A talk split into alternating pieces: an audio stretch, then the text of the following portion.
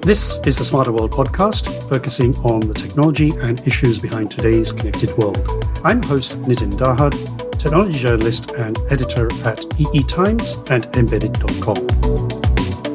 So, the pace of edge computing is advancing so fast that today's breakthrough will be eclipsed a short while later with another breakthrough. While we see traces of early IoT concepts in devices we use every day, innovations in edge computing are rapidly transforming how we interact in the world around us, whether it's a wearable or an industrial robot. We'll discuss some of these trends with Ron Martino, Senior Vice President and General Manager of the Edge Processing business at NXP. Welcome, Ron. Thank you, uh, Nitin. It's a pleasure to talk to you today, and uh, happy uh, 2021 to you. Great. Yes, thank you, and you too. So, edge computing. I've written lots on this, and this has many definitions and means different things to different people. At its core, however, it's the ability for efficient processing closer to the user, which can bring quicker insights to data can you maybe give me your definition of NXP's way of looking at edge computing and, and then maybe we can go into a deeper conversation on that? Sure, I'd be happy to. Edge computing simply is distributed local computation and sensory capability. It's capability that effectively interprets, analyzes, and acts on the sensory data to perform a set of meaningful functions. And these functions vary depending on the given application or setting that the devices are in.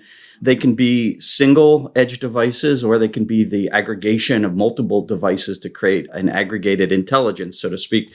It's also local compute capability, which is complementary and interactive with cloud computing. So it doesn't try to be a replacement or, or an alternative to cloud. It becomes complementary capability.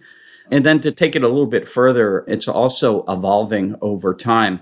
Early rollout of IoT types of devices really started with traditional devices collecting data and then aggregating and sending that up to a cloud for processing. And this is, you know, classically seen in terms of voice assistants where a lot of data is sent to the cloud and the higher capacity of compute is used to, to uh, really enhance the experience edge computing is evolving to become uh, smarter and then more intelligent.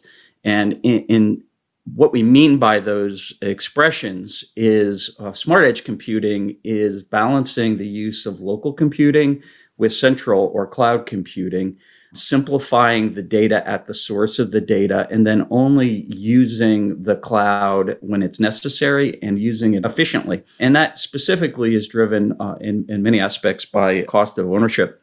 And then as this evolves even further, there's more intelligence where we want the end devices to have more capability to do the interpretation, the analysis, and then make decisions uh, locally. And that involves a whole set of content that we can discuss in terms of what NXP is doing in edge processing solutions that's really helping this uh, transformation. We'll agree that technology is impacting society in a meaningful way. Energy efficient smart building systems can monitor occupancy and control temperatures. We have more safer automated driving features in our cars. How do you anticipate the industry will build on some of these examples? And maybe you want to give some examples around enabling better productivity, safety, and, and, and greenness. Exactly. And as you said, the, those are the uh, aspects of the impact of edge computing on society uh, and also involving high security of data. In the case of productivity, a great example is enhanced workforce leveraging edge processing or wearable devices that are enabled with vision and machine learning, where a worker can diagnose a problem and more rapidly repair it, whether it's in your home or whether it's in your factory. When it comes to a safer world, these intelligent edge devices really can enhance safety by recognizing various danger signals. It can recognize alarms. They can recognize a person who has fallen or glass breaking and it can apply more intelligence in terms of determining what the source of that issue is through various uh, sensing means and various computation means, whether it re- uses uh, radar sensing devices that NXP is developing, whether it is using vision capability or just the interpretations of audio input into the device. You can act upon a set of information that's collected by the computer or the computing system and then take action. It can prevent theft of a car from your property, or it can save or get more rapid help to a person who is uh, injured within your home. And then if we go to greener and energy conscious concepts, there are many ways that one can focus on optimization of accomplishing these tasks. One is this concept of vampire power, where you plug in devices and they're doing nothing, but they're consuming wattage, they're consuming power.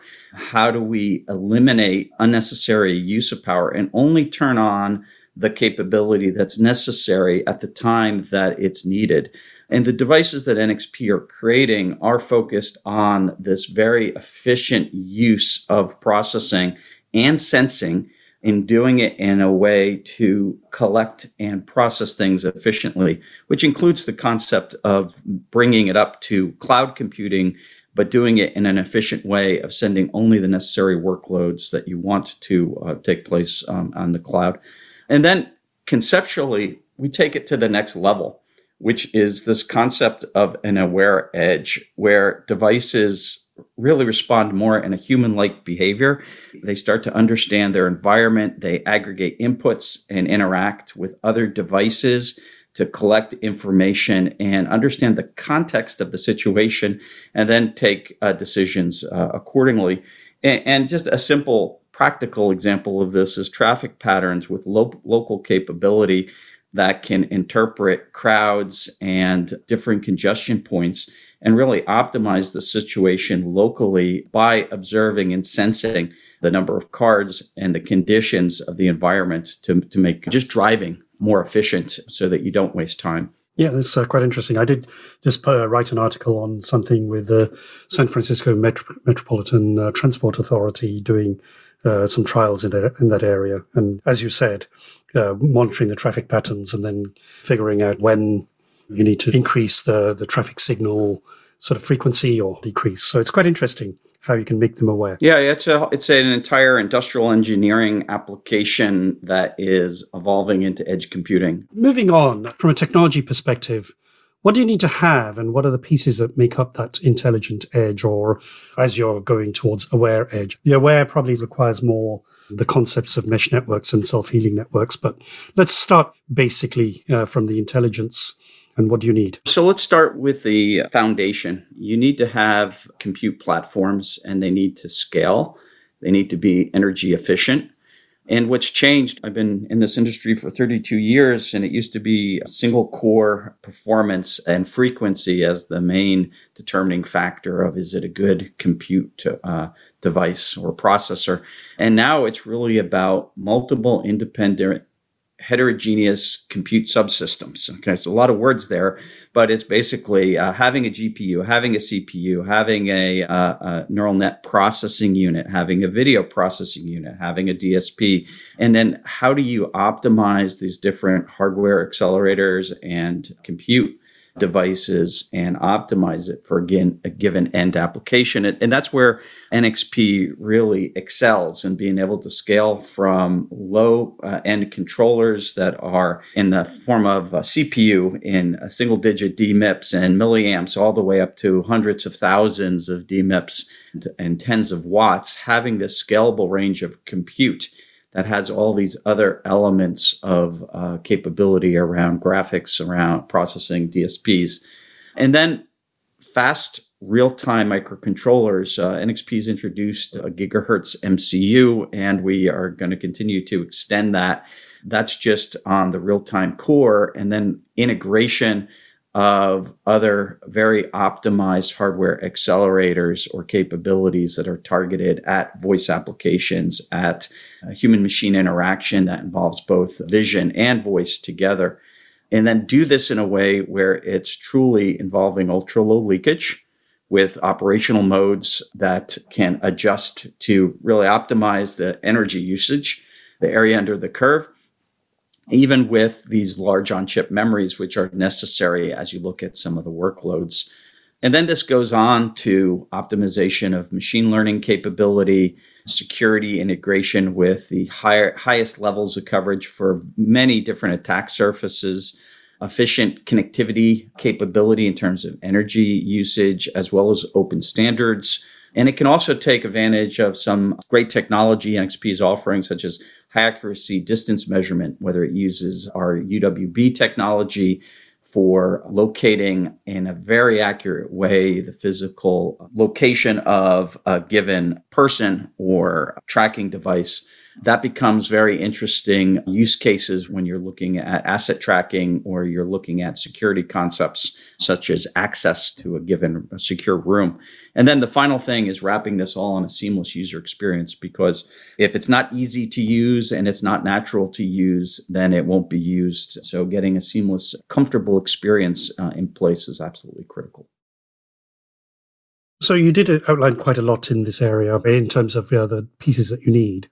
I know NXP and, and many other companies build reference designs that sort of comprise all of these. If you wanted to build something with that heterogeneous compute uh, architecture and you wanted some microcontrollers and you wanted some security, I guess you've got things that people can use. Yeah, that's correct. What we do is from just a, a basic offering of a processor or a microcontroller all the way up to a reference platform that's pre-optimized for local voice for or second for vision detection and inference capability or the combination of, of those we put together uh, reference platforms that a customer can purchase, such as our RT family of devices. We have a face recognition uh, offering that can be purchased, and that's a, a fully enabled end design of the system that a customer can take as a starting point and modify and customize to their needs where they want to specialize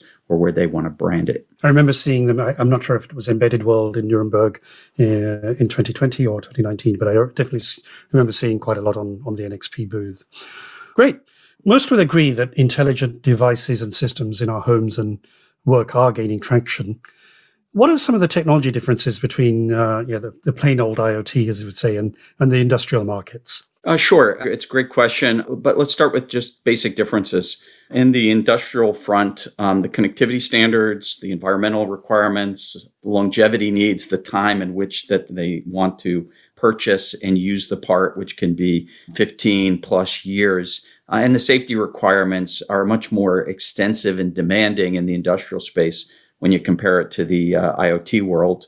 An example of this, which could is, is sometimes referenced around an industrial 4.0 topic is the evolution of these interconnected machines and the use of higher bandwidth, higher throughput connectivity. One of the areas NXP is investing in, in this area is on uh, time sensitive networking or TSN and the integration of both the Mac and Switch into a whole set of devices that can support daisy chain setups of multiple machines or can support endpoint functions, leveraging this more deterministic TSN backbone, which also supports much higher data rates and throughput that many of the legacy standards are converging on in terms of uh, achieving the next level of performance.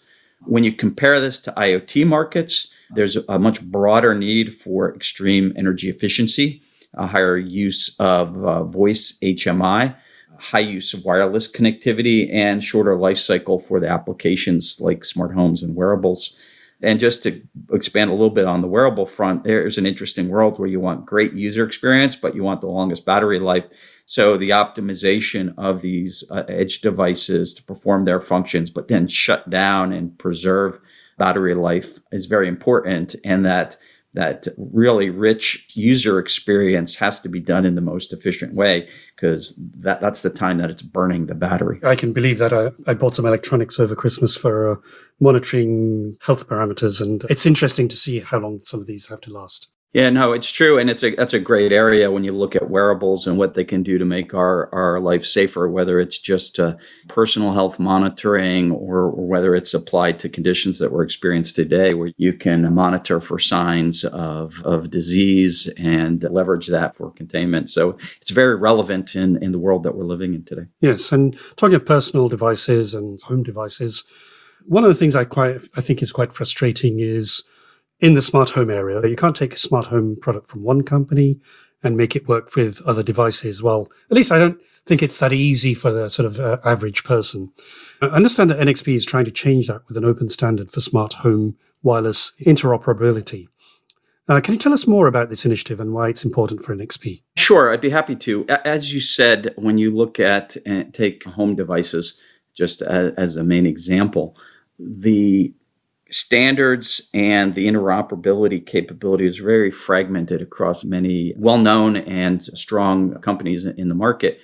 What we have today is a project that it's named CHIP, which is Connected Home over IP Standards Project. And it has NXP as well as a number of these leaders and the uh, other leaders in the industry working together to uh, try to consolidate not to a proprietary standard, but to an open standard that is common across all of the industry and allows people to build on this open standard. And as you said, as you try to connect smart home devices, it's not easy.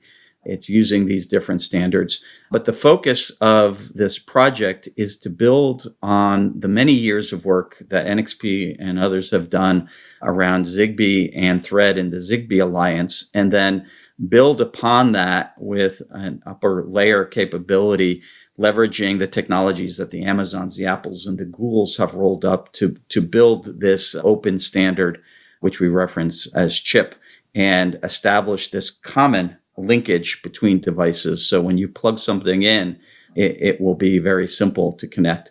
NXP's plan is to have actual products in the market later this year with the first versions of the uh, chip standard. And like many of these standards, they will continue to evolve and enhance over time. And we'll continue to drive this with the other leaders that we're working with in the industry. Okay. Now I'm going to come to edge computing and then we'll talk about AI and machine learning. So there's two areas I want to uh, discuss, and what the first one is around complexity. Even being an electronic engineer myself, when somebody says machine learning, that sort of makes me think of my first year uh, electronics degree course where it was all physics and lots of equations and things which I couldn't understand. I shouldn't really be admitting that, but this brings up a, a visual of complex models, graphs, and code. Is it really that complex? So we'll touch complexity now, and then we'll talk about cost in a, in a little while. Sure, uh, you're, you're absolutely right. For many, when you talk about AI and ML, it's a very complex, abstract concept. As we look at how it's going to be applied, there are projections that 90% of all edge devices will use some form of machine learning or artificial intelligence by 2025. And we truly believe that's the case. And we are rolling out products that are optimized around this. And it's a combination of what we do to uh, optimize uh, the hardware that's used, the processors and the microcontrollers to run this capability. But for the end user, it's more about how complex is it to deploy practical ML that's meaningful to the end use case. And what we've been focused on here, as well as others in the industry, is how do we create ML models, such as cloud providers from Amazon, Google, Microsoft, they're offering a range of these models that can be can be used. They can be trained with your own data and augmented and adopted for your use case. Or there are many companies out there that want to collect data and create their own models. So what NXP is focused on is how, how do we enable uh, a cloud agnostic capability that allows flexibility in a simple user interface or development environment? And that's what we've recently announced with our, our investments with Au-Zone. And what we're going to be rolling out in 2021 is an enhanced uh, development environment where you can choose the type of content that you bring in, your own data, models that you have, or models that you have chosen to acquire through your favorite source or cloud provider and bring that and then uh, optimize it and deploy it onto the end device because it's that optimization using something that's raw data could be very heavy in terms of what it requires to run it. But if you optimize it and tune it for a given edge processor and you deploy it specifically on one of those subsystems that I was describing earlier, which there are many of now, if you do that in the most effective way in this development environment, it's more easily to understand and apply, it becomes a much easier task. And that's the focus that NXP has. That's right. And, and I have written about a, well, at E Times, we've written about a few companies, including startups in this area, who are trying to make that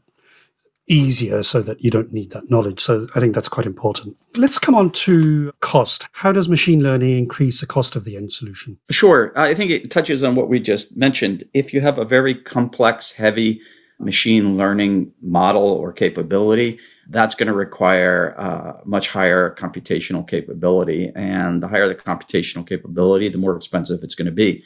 You can choose to do that on a an edge processor, or you can uh, choose to deploy that to a cloud and have it operate. When we try to tune these use cases or these models for a specific use case, you can then become very efficient, and then you can leverage the the traditional technology scaling and Moore's law to really add hardware acceleration specific for ML that doesn't take up much silicon area. So it becomes a small cost adder, but a very optimum ability to perform that given work that you want to, whether it's detecting people and identifying who they are locally, as one example. You can do that very efficiently on a microcontroller now that's optimized with very efficient silicon implementation. And then you can make it scalable as well with some of our processors where you can scale to an external higher performance neural net processor or you work in a complementary fashion with the cloud. Again, all have a cost to them and it depends on the complexity of the task, but it can be very efficient to very complex capability that you uh, can roll out. Okay.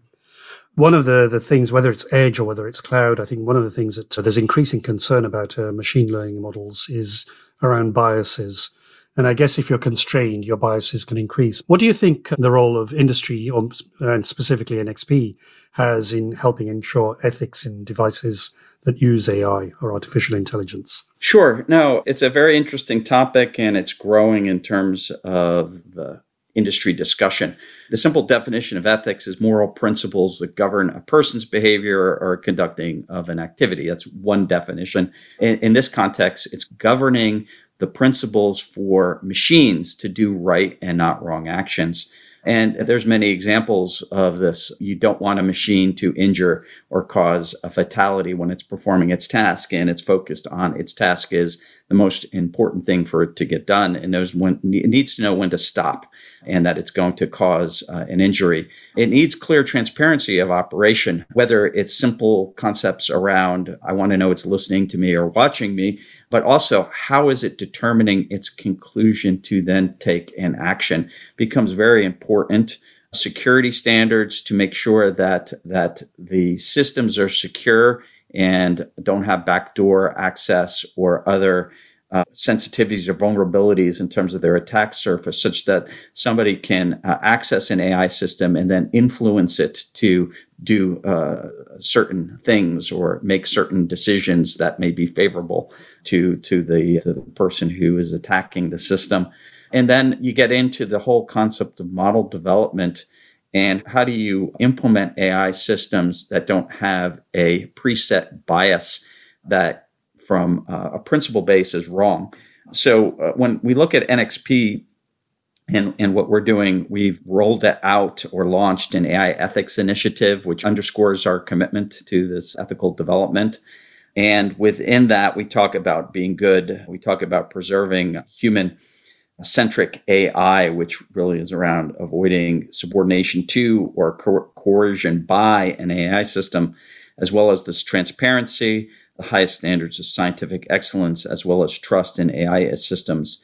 And we're working with those in the industry that are working on standards, working on the general principles, as well as the compliance environments or capabilities that one can certify a system towards to continue to drive this uh, ongoing initiative of what is the right and wrong in terms of machine capability and how it's used. It's a huge, huge topic. I guess, yeah, we could talk about lots of different things, but we're, let's move on. The subject of our conversation is edge technology. To conclude, what challenges do you say remain with edge technology and implementing edge technology? Uh, sure. This is an ongoing activity. It's, it's the uh, age of edge computing, and there are many areas for continued optimization. Energy efficiency and really driving and leveraging energy harvesting concepts and near threshold operation of devices is continued investment by many in the industry. Security, this need for protecting data and continuing to advance this is an ongoing activity. Investments in silicon specific signatures and different types of cryptography and ways of performing computing in a, a protected way, such as homomorphic encryption, performing calculations in an encrypted environment and never decrypting it and then extending that around connectivity, throughput and uh, latency uh, requirements, as well as the power consumption and optimization of that will continue to optimize connectivity and bring that into these edge devices in more and more efficient ways. And, and then finally, this whole concept of aware and intelligence. We're in a third generation of developing and implementing neural network processors or subsystems that go into our processors. And that is driving improvements in efficiency and scaling. But there is continued uh, research in this area in terms of driving higher levels of efficiency with accelerators and different technologies around spike neural nets as well as you can go very far into quantum AI. But in the near term, clearly we'll see a continued evolution around more traditional accelerators and the integration of those into these scalable processors that NXP is bringing to the market. Edge computing and edge processing is very uh, topic of now and it has been for a few years. I'm sure we could talk lots, and I'm, I'm sure we're going to do another episode on this fairly soon. But until then, Ron, thank you very much. All right. Thank you, Nitin. It's been a pleasure talking to you. This has been the Smarter World podcast with me, Nitin Dahad. Thanks for listening, and see you next time.